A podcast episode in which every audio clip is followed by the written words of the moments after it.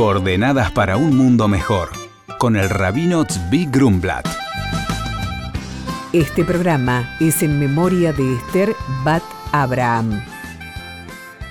Hoy, a las 18.07 horas por la noche, las mujeres y jóvenes judías darán el ingreso a la fiesta del séptimo día de Pesaj. Esto a través de encender las velas de la fiesta. Es siempre la mujer la que ingresa la luz y el calor de la santidad del Shabbat y la fiesta a su hogar. El séptimo día de Pesaj, o sea, mañana, hoy de noche, evoca el día del cruce triunfal del Mar Rojo, cuando de manera milagrosa se partieron las aguas. El pueblo judío tenía al poderoso ejército egipcio atrás, las aguas del mar por delante, estaban acorralados. Moisés se puso a rezar y Dios le dijo, ¿qué me estás rezando? Hablale a los israelitas y que sigan para adelante. Nos cuentan nuestros sabios que los israelitas estaban divididos en cuatro grupos. Uno quería regresar a Egipto, ya está, hasta acá llegamos. El otro ir a pelear con los egipcios. El otro, recemos. Y el cuarto decía, llevemos adelante un suicidio colectivo, saltando todos al mar. Y ahí Dios le dijo, no se distraigan ni se desanimen, sigan adelante. La lección está clara.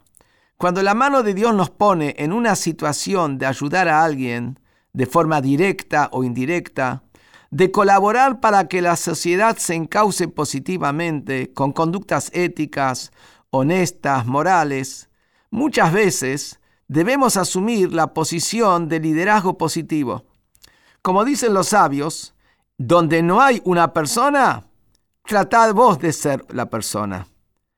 Y ahí, más de una vez, cuando uno tiene las buenas intenciones y las ideas correctas, uno se encuentra con un mar que está por delante, un formidable ejército que está por detrás. Se siente acorralado, no puedo hacer nada. Y acá la consigna está clara.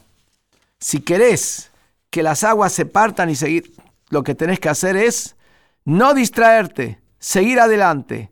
No entres en peleas, no te desanimes, no te entregues y no te aísles en tu misticismo seguí adelante, porque tenés una misión del Creador de incrementar bien en el mundo, mejorar al mundo. Esto es lo que nos enseña el séptimo día de Pesaj. Pesaj cierra en el octavo día, último día de Pesaj, que sería lunes por la noche y martes. Ese es el día del Mashiach. ¿Qué representa el Mashiach? El Mashiach representa la paz universal, el mundo llegando a su perfección total, y a ese Mashiach llegamos a través de nuestra labor de todos los días. Se suma la labor de toda la gente, de todas las generaciones, las mitzvot hechas a lo largo de la historia, hasta llegar a este mundo completo. Y esta labor nuestra hoy nos tiene a minutos o segundos de llegar a ese mundo, créalo usted o no, pero de acuerdo a los textos bíblicos y talmúdicos, estamos en la época de su llegada.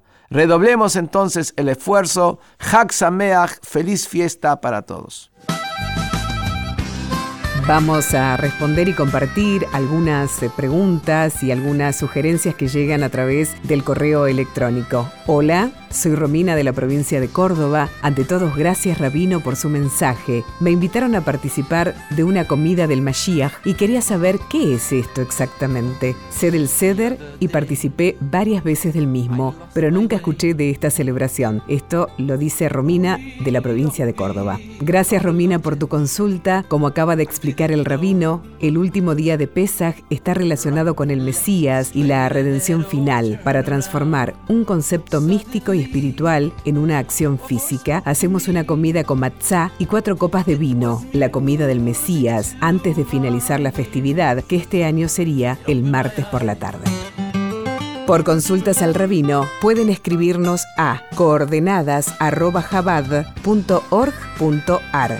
Coordenadas para un mundo mejor con el rabino Zvi Grumblat. Shalom y Shabu Tov.